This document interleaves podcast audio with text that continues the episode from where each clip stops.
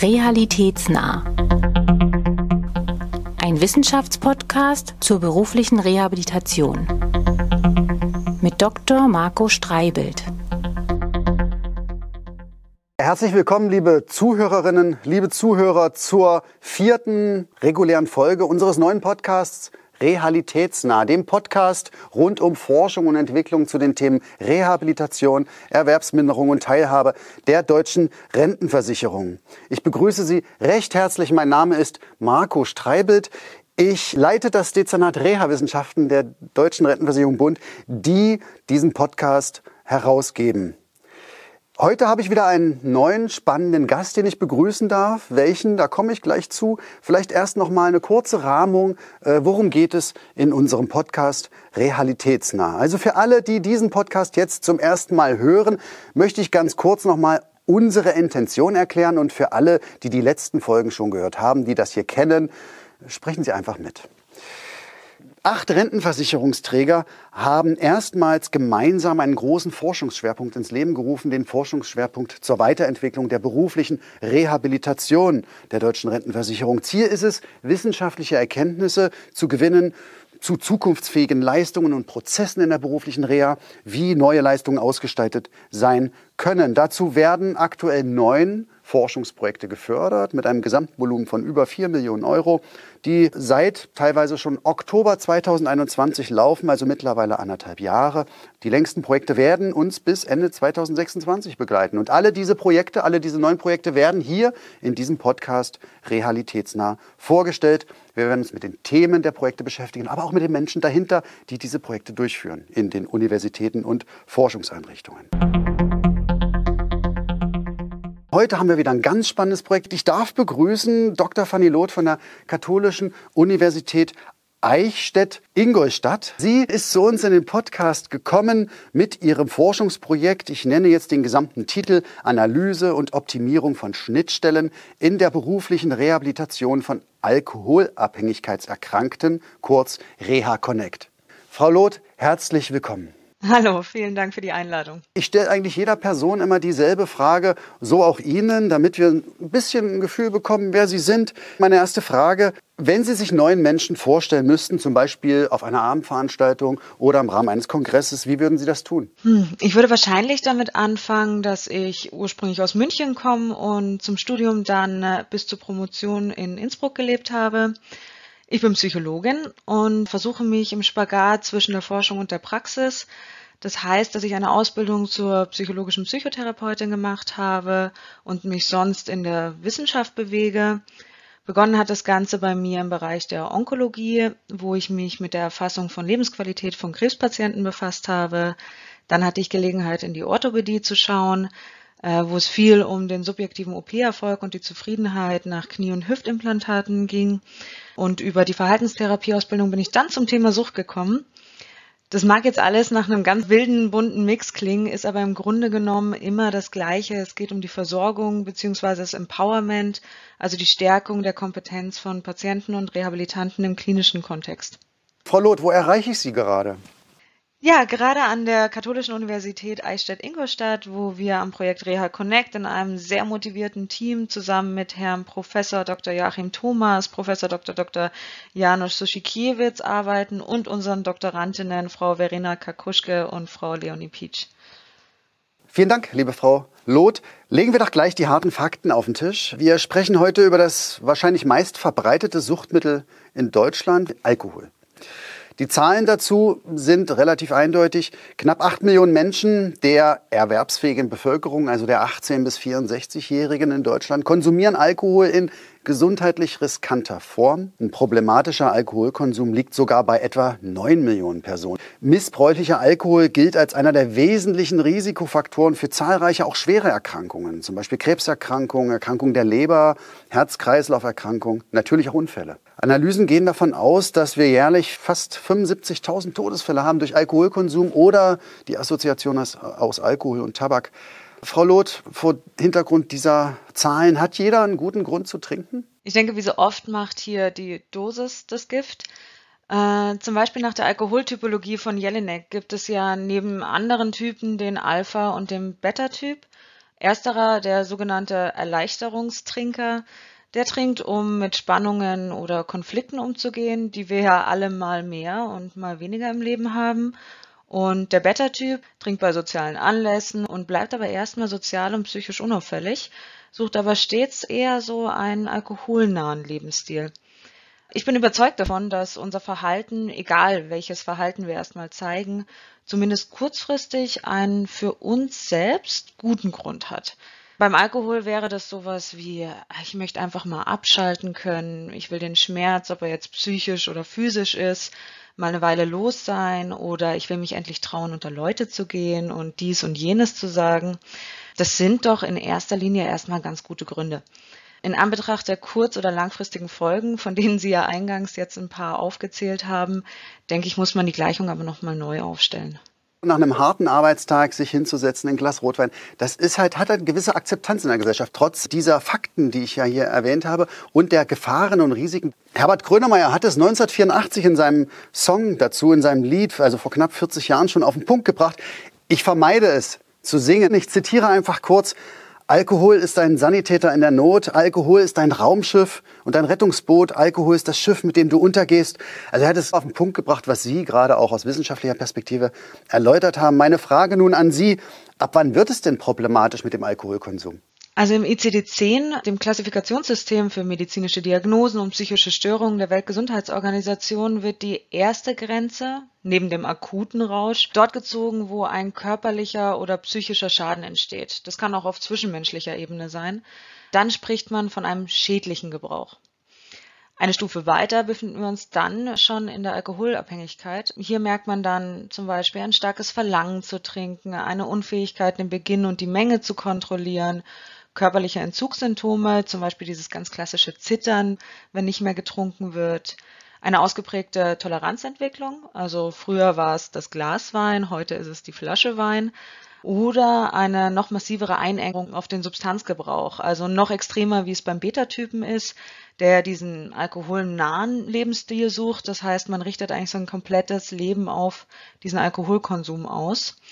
Und das Ganze natürlich wieder in Verbindung mit einem auf den vermehrten Alkoholkonsum zurückzuführenden körperlichen, psychischen oder halt auch sozialen Schaden. Wie merkt man das so als Kollegin, als Kollege, ob da ein Problem ist? Vielleicht auch als Partnerin, Partner. Wie merken das andere Menschen, wann diese Grenze erreicht ist bei einem Betroffenen? Ich denke, im Kolleginnenkreis ist es sehr schwierig und auch tabuisiert, definitiv jetzt hat nicht jeder einfach in seinem Container neben seinem Schreibtisch die Flasche Wodka quasi gebunkert. Das würde dann wahrscheinlich eher im, sozialen Kontext auffallen. Man kann die Leute darauf ansprechen und sagen, ich habe das beobachtet oder du trinkst ja jedes Mal so ein bisschen mehr oder da würde es bei Kollegen wahrscheinlich auffallen.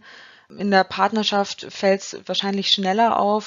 Das heißt, die Leute, also so das ganz Typische ist, dass Alkohol versteckt wird, das Trinken versteckt wird, bagatellisiert. Wo können Betroffene in Deutschland Hilfe finden? Welche Hilfsangebote gibt es da in Deutschland?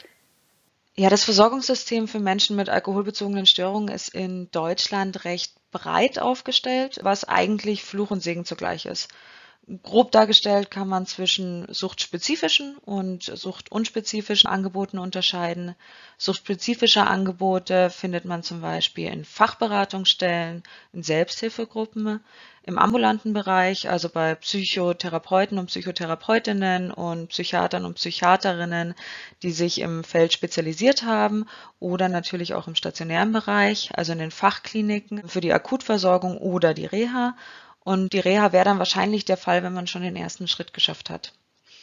Generell gilt, dass sich Menschen mit Suchtproblemen oder deren Angehörige auch an Stellen mit anderen Schwerpunkten wenden können, also Hausärzte, Psychotherapeuten und Psychotherapeutinnen ohne diesen spezifischen Schwerpunkt, Krankenhäuser und was man vielleicht gar nicht so weiß, die Altenhilfe, die Jugendhilfe, die Wohnungslosenhilfe, die Arbeitslosenhilfe, die sind auch alle zumindest mal geschult dafür, für den Umgang und wissen, wo sie als nächstes hinverweisen können. Also das Suchthilfenetzwerk ist eigentlich recht gut aufgestellt, jedoch ganz stark fragmentiert.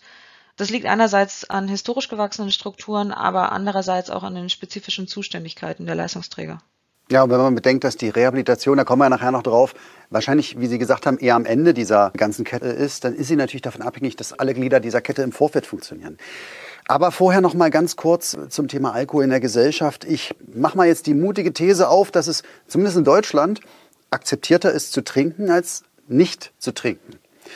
Wenn man in einer Gruppe sitzt, in einer Kneipe oder wo auch immer im Biergarten, heißt ja schon so, ne, Biergarten, und sagt dann, nein, danke, für mich heute kein Glas Bier, dann wird man gleich in Erklärungsnot gebracht. Dann gucken einen die Nachbarn, die Freundinnen und Freunde die aus dem Bekanntenkreis gleich an und sagen, was, du heute nicht? Was ist denn mit dir los? So, nach dem Motto, bist du krank, weil du nicht trinkst.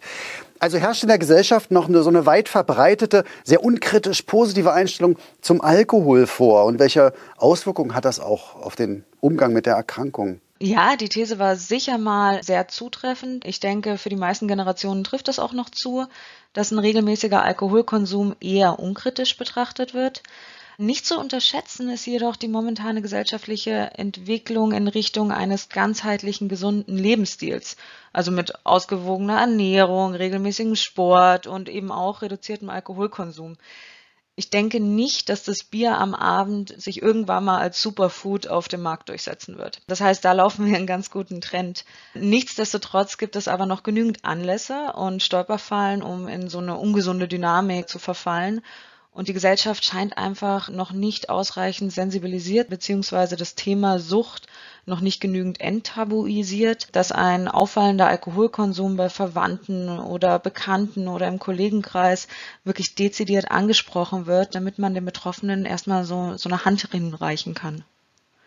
Die Versorgungskette in Deutschland für Betroffene, haben Sie ja gerade schon gesagt, also es gibt viele Eintrittstore, also Anlaufstellen, die haben Sie auch beschrieben. Und es gibt dann Pfade durch das Versorgungssystem. Sie untersuchen ja diese Zielgruppe der Menschen mit Abhängigkeitserkrankungen, Alkoholabhängigkeit im Rahmen der beruflichen Rehabilitation. Das ist ja eher am Ende der Versorgungskette. An welcher Stelle im System setzen Sie eigentlich mit Ihrem Forschungsprojekt genau an? Das Forschungsprojekt Reha Connect fokussiert die Optimierung der Schnittstelle in der beruflichen Reha von Alkoholabhängigkeitserkrankten. Das heißt, primär schauen wir uns also Herausforderungen und Erfolgsfaktoren bei dieser Reintegration ins Sozial- und Erwerbsleben der Betroffenen an. Wir starten aber schon in den Akutkliniken, also quasi beim Entzug was Sie gerade gesagt haben, das sind zwar die Stationen davor, aber uns ist es ganz wichtig, dass wir so ein ganzheitliches Bild gewinnen. Und es gibt tatsächlich auch noch diese kleine, aber ganz wichtige Gruppe, die es wirklich vom Entzug direkt in eine berufliche Reha schafft. Wie groß ist die Gruppe? Können Sie da was zu sagen? Kann ich jetzt noch nicht sagen, kann ich im Herz dazu sagen. Wir haben sie erstmal entdeckt und wir schauen gerade, wie viele es sind. Es sind Exoten, mhm. das wird sich wirklich im unter einem prozentigen Bereich bewegen wahrscheinlich. Na, da sind wir sehr gespannt. Was sind denn Ihre konkreten Fragestellungen? Was genau untersuchen Sie denn? Unsere Hauptforschungsfragen sind, welche biopsychosozialen und umweltbedingten Faktoren sich im medizinischen Reha-Verlauf günstig auf die Motivation bzw. die tatsächliche Teilnahme an einer beruflichen Reha auswirken und wie die bestehenden Angebote dahingehend individualisiert und optimiert werden können. Ein kurzer Exkurs biopsychosozial, das klingt immer ganz hochgestochen und umweltbedingt. Das bedeutet, dass wir uns dabei den Mensch an sich mit all seinen Voraussetzungen und Bedürfnissen anschauen, den Einfluss des sozialen Umfelds berücksichtigen und auch Zugangswege und Barrieren zu möglichen Unterstützungsangeboten unter die Lupe nehmen. Sie fangen also, wenn ich es richtig verstehe, in der Akutversorgung und dann auch in der medizinischen Reha an. Wir hatten in verschiedenen vergangenen Folgen ja schon über diese Verknüpfung von medizinischer und beruflicher Reha gesprochen und wie wichtig die ist, gerade im Kontext der Versorgung durch die deutsche Rentenversicherung, wenn es um die berufliche Wiedereingliederung geht. Wie gut funktioniert diese Verknüpfung gerade bei diesen Menschen mit Alkoholabhängigkeit? Noch nicht gut genug. Es gibt Modellprojekte, wo es wirklich ganz, ganz hervorragend funktioniert, wo die Kommunikation da ist, wo die Leute quasi in der medizinischen Reha abgeholt werden. Das sind aber eher ganz tolle, modellhafte Ausnahmen. Gerade momentan, es kann so sein, dass die Leute bis zu neun Monaten auf eine berufliche Reha warten und das ist einfach zu lang. Ja, gerade für Menschen, die ja das Problem haben, dass sie jeden Tag wieder kämpfen ob Sie das Glas jetzt anfassen und füllen oder nicht. Das ist sicherlich nochmal eine besondere Herausforderung, wenn man dann sehr lange auf das nächste Unterstützungsangebot warten muss. Wie finden Sie die Antworten im Projekt? Wie gehen Sie da vor? Ja, unser Forschungsdesign baut eigentlich auf drei große Eckpfeiler. Einmal haben wir die Analyse von bereits gespeicherten Routinedaten. Dann haben wir die Einladung von Patienten und Patientinnen sowie medizinischen und beruflichen Rehabilitanten und Rehabilitantinnen zu regelmäßigen elektronischen Fragebogenerhebungen während ihres Weges sowie Interviews mit den Betroffenen, um noch besser ins Detail gehen zu können und letztendlich auch die Einbindung von Leistungsträgern und Erbringern in die Bewertung der Nützlichkeit und der Umsetzbarkeit konkreter Optimierungsvorschläge, die aus den vorherigen Schritten gewonnen werden. Vielleicht noch mal kurz zurück zur Datenanalyse. Sie werden mit diesen Ergebnissen typische Verläufe abbilden können. Woher bekommen Sie die Daten? Glauben Sie, dass Sie damit wirklich einen guten Verlauf sehen können und auch Verlaufstypen? Ja, also wir haben das Glück, dass wir sehr engagierte Kooperationspartner in der Akutversorgung und der medizinischen und der beruflichen Reha haben, die uns bereits gespeicherte Daten von den Vorjahren in anonymisierter Form zur Verfügung gestellt haben. Das heißt, wir können zu keinem Zeitpunkt Rückschlüsse auf die damals behandelten Personen ziehen. Gleichzeitig haben wir auch Zugang zu einem anonymisierten Datensatz der Versicherten der deutschen Rentenversicherung. Alle Daten zusammen erlauben uns über Personenmerkmale wie zum Beispiel das Alter und das Geschlecht typische Verläufe abzubilden. Das kann man sich in etwa so vorstellen, dass wir den Weg von einem Menschen vom Entzug bis hin zur beruflichen Reha oder zurück ins Erwerbsleben nachkonstruieren. Da die Daten aber alle absolut anonym sind, können wir das natürlich nicht für einen spezifischen Menschen machen. Also wir haben nicht die Möglichkeit festzustellen, ob die Person, die 2019 einen Zug gemacht hat in einer Akutklinik, genau die gleiche ist, die sich 2021 für eine berufliche Reha beworben hat. Aber wir können die Datensätze anhand von diesen gemeinsamen Merkmalen der Person miteinander verknüpfen und so Aussagen für die Personengruppen an sich treffen. Das ist einleuchtend. Ganz banal gesprochen, junge Männer mit Universitätsabschluss. Diese Gruppe können Sie in allen diesen Datensätzen identifizieren und können gucken, was typische Informationen dort sind und können die verknüpfen, sodass Sie gruppenbezogene Verknüpfungsverfahren verwenden, gar nicht so sehr auf individueller Ebene. Ganz korrekt, genau. Was machen Sie denn mit diesem neu gewonnenen Wissen? Ja, in erster Linie erlauben diese Datenanalysen ganz allgemeine Aussagen zu treffen. Zum Beispiel, die meisten Rückfälle ereignen sich zu dem und dem Zeitpunkt bei der und der Personengruppe. Oder diese Personen stellen zwar einen Antrag zur beruflichen Reha, treten diese aber dann am Ende nicht an. In den elektronischen Befragungen können wir dann mit Hilfe von validierten Fragebögen herausfinden, ob das an der Schwere der Erkrankung liegt, dem Verlauf, den zusätzlichen Beschwerden, die die Person hat und Herausforderungen im Leben, der Motivation oder auch an vorhandenen und nicht vorhandenen Unterstützungsangeboten. Da der Teufel aber meistens im Detail steckt, laden wir die Teilnehmer und Teilnehmerinnen der elektronischen Befragung auch nochmal für ein Interview ein, um nochmal ganz, ganz genau zu erfahren, was die Herausforderungen auf diesem wirklich nicht leichten Weg sind und wie die Zielgruppe die Unterstützungsangebote, die jetzt gerade da sind, wahrnimmt. Und die Interviews führen wir dann so lang, bis wir eine thematische Sättigung erreichen. Das heißt, bis wir uns ziemlich sicher sein können, dass wir, so gut es eben geht, äh, alle relevanten Informationen zusammengetragen haben. Ich kann mir vorstellen, dass diese Zielgruppe, das ist ja ja, es klingt immer doof zu sagen, das ist keine einfache Zielgruppe, aber ich will mal so sagen, es sind sehr komplexe Problemlagen, die diese Personen besitzen. Und ich könnte mir vorstellen, dass es nicht ganz so einfach ist, geeignete Teilnehmerinnen Teilnehmer für Interviews zu gewinnen. Können Sie da wirklich auch alle Problemlagen adäquat einfangen? Also es ist natürlich schwer, wie wir auch eingangs gesagt haben, es gibt gute Gründe zu trinken und das sind meistens Personen, die auf vielen Ebenen multifaktoriell Herausforderungen haben und deswegen manchmal vielleicht auch weniger gut strukturiert sind als jemand, der ja in einer Reha ist, nachdem er sich eine Fraktur zugezogen hat zum Beispiel. Aber man darf nicht vergessen, das sind Leute, die in diesem Veränderungsprozess wirklich eine super wichtige und schwierige Entscheidung getroffen haben, nämlich ich habe ein Problem und ich möchte was ändern. Und das heißt, wir sprechen hier auch gleichzeitig von sehr, sehr motivierten Menschen, die prinzipiell Lust haben, an sowas teilzunehmen. Und was dann die Durchhaltefähigkeit angeht, da müssen wir dann ganz eng zusammenarbeiten und gucken, dass wir auch die richtigen motivationalen Anreize liefern. Da kann die Studie selbst eine kleine Intervention sein, wenn man so will. Ich hoffe es, ja. Gut. Mit Ihren Ergebnissen liefern Sie also Fakten, die uns zeigen, wann und wo in diesem Hilfesystem Rückfälle wahrscheinlich sind, woran das vielleicht auch liegen könnte, an welcher Konstellation in der Versorgung oder auch bei der Person selbst. Wie kann das nun helfen, dafür zu sorgen, dass das, was wir als Rentenversicherung wollen, dass die Menschen nämlich auch möglichst optimal durch dieses Versorgungssystem gehen und zum Schluss auch wieder arbeiten. Ja, wir können zunächst mal Anhaltspunkte für kritische Phasen liefern und Informationen zu Faktoren, die einen erfolgreichen Weg begünstigen können. Jetzt im Klartext sollen wir anhand der Ergebnisse sagen können, wann es mehr oder weniger wahrscheinlich auch mehr Unterstützung braucht, mehr individuelle Unterstützung und wie diese Unterstützung aus Sicht der Zielgruppe aussehen sollte. Das ist so die wissenschaftliche Seite. Wie nützlich und umsetzbar unsere Informationen sind, das werden wir dann erst in der dritten Phase sehen, äh, nämlich diesen Delphi-Befragungen, wo wir Experten aus dem Suchthilfenetzwerk unsere Vorschläge vorlegen und die dann in verschiedenen Bewertungsrunden nochmal die konkrete Umsetzbarkeit der Maßnahmen generieren. Ja, nachvollziehbar.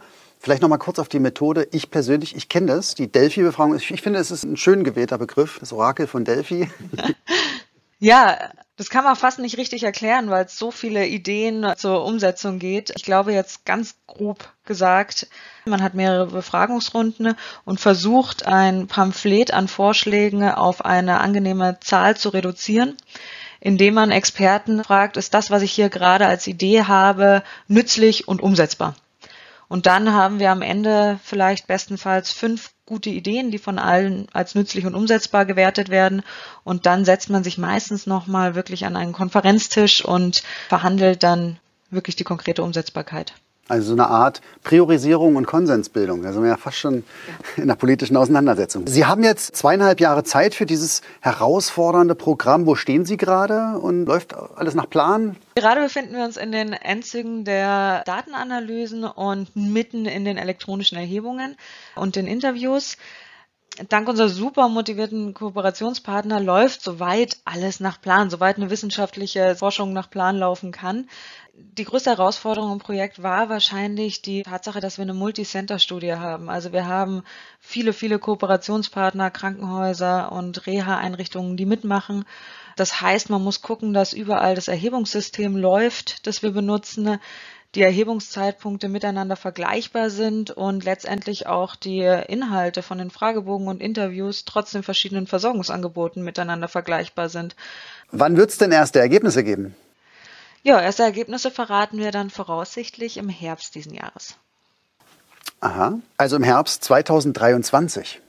Genau wenn meine Direktorin Frau Groß zu mir kommt im Jahre 2025 oder 2026 und sagt, okay, Herr Streibelt, Sie hatten ja unter anderem in diesem Forschungsschwerpunkt dieses Projekt Reha Connect. Welchen Beitrag hat denn jetzt das Projekt zum Forschungsschwerpunkt auch und auch zur Verbesserung der beruflichen Reha geleistet? Was antworte ich ihr? Wir könnten es damit versuchen, dass der wohl wichtigste Beitrag wohl darin liegt, dass wir der Zielgruppe eine starke Stimme im Projekt gegeben haben. Wir zeigen mit unserem Vorsprungsprojekt nicht einfach nur Schwächen im System oder im Schnittstellenmanagement auf, sondern bieten den verschiedenen Akteuren bisherige Vorgehensweisen kritisch zu hinterfragen und die Möglichkeit, die Zielgruppe wirklich genau dort abzuholen, wo sie Unterstützung brauchen. Und nicht zuletzt bringen wir durch die Akteure, die jetzt schon als Kooperationspartner im Forschungsprojekt arbeiten, näher zusammen und können vielleicht allein schon damit einen modellhaften Effekt im Schnittstellenmanagement erzielen. Also, es kommen mehr Leute ins berufliche Reha-System, das wäre der Wunsch. Es kommen die richtigen Leute und zum richtigen Zeitpunkt. Ja, ja, es kommen die richtigen Leute, die richtigen Leute sind es immer. Also sie kommen an die richtige Stelle. Okay, sehr schön. Ja, wir freuen uns drauf, Frau Loth, und wünschen Ihnen für dieses Projekt viel Erfolg. Ich finde es ein spannendes Projekt. Es ist ja wirklich eine herausfordernde Personengruppe, mit der Sie sich beschäftigen. Ist, glaube ich, auch ein herausforderndes Hilfesystem. Wir haben es gerade gehört. Es ist sehr weit verzweigt, sehr komplex.